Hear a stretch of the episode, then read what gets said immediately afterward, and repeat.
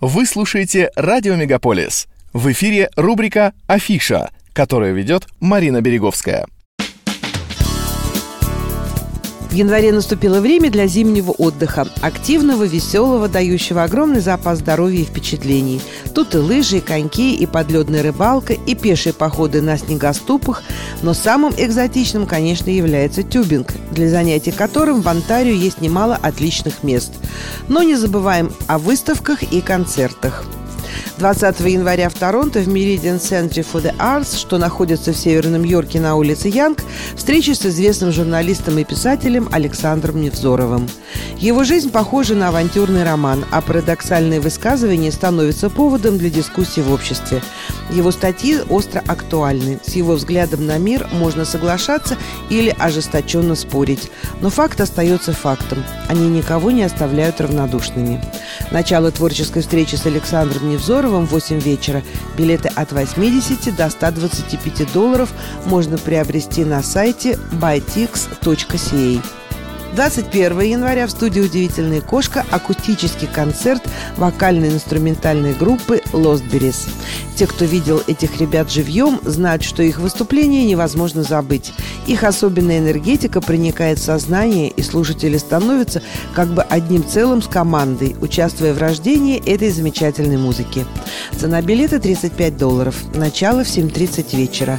Пройдет концерт по адресу 4544 Даффлин-стрит, июня 203. Заказ билетов по телефону 647 702 76 31. Театр «By the Way» из США привозит в Торонто комедию «Селфи со склерозом» по пьесе драматурга Александра Володарского. По словам режиссера, народного артиста Молдовы Иосифа Шаца, спектакль «Селфи со склерозом» пронизан светом любви, грустной печали, юмора и доброты. Это спектакль о способности человека, вопреки самым сложным жизненным обстоятельствам, хранить память о счастливых днях, оставаясь верным идеалам молодости. 21 и 22 января в студии «Н». Начало в 7 вечера.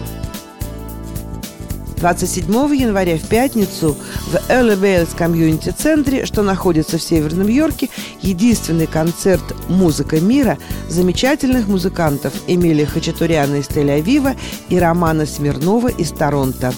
Гитаристы, виртуозы с мировым именем. Их вдохновляют самые разные эпохи и музыкальные жанры – барокко, классика, джаз, фламенко и даже рок – Большую часть времени они проводят за границей своих государств, так как их любит публика в самых разных странах. И вот совсем скоро концерт Торонто.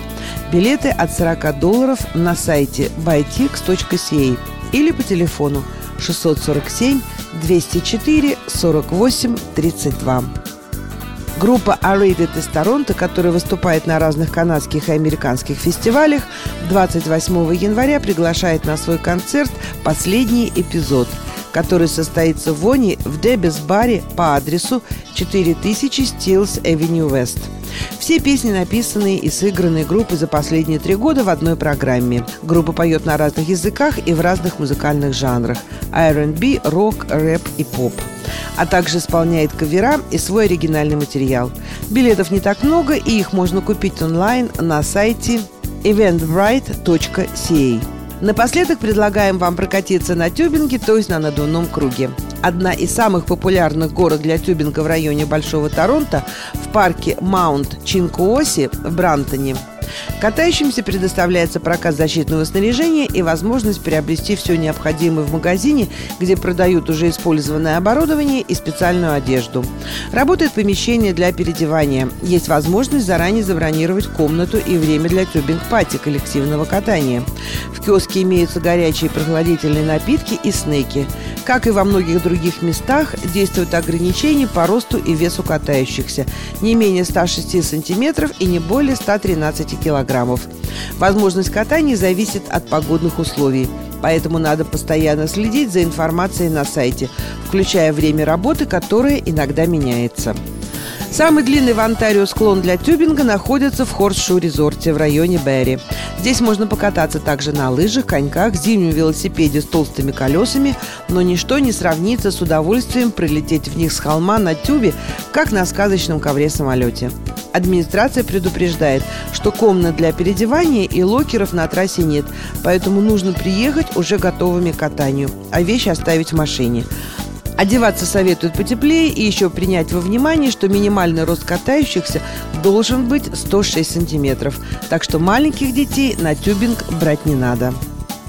Такова была афиша культурных событий в Торонто и его окрестностях на вторую половину января.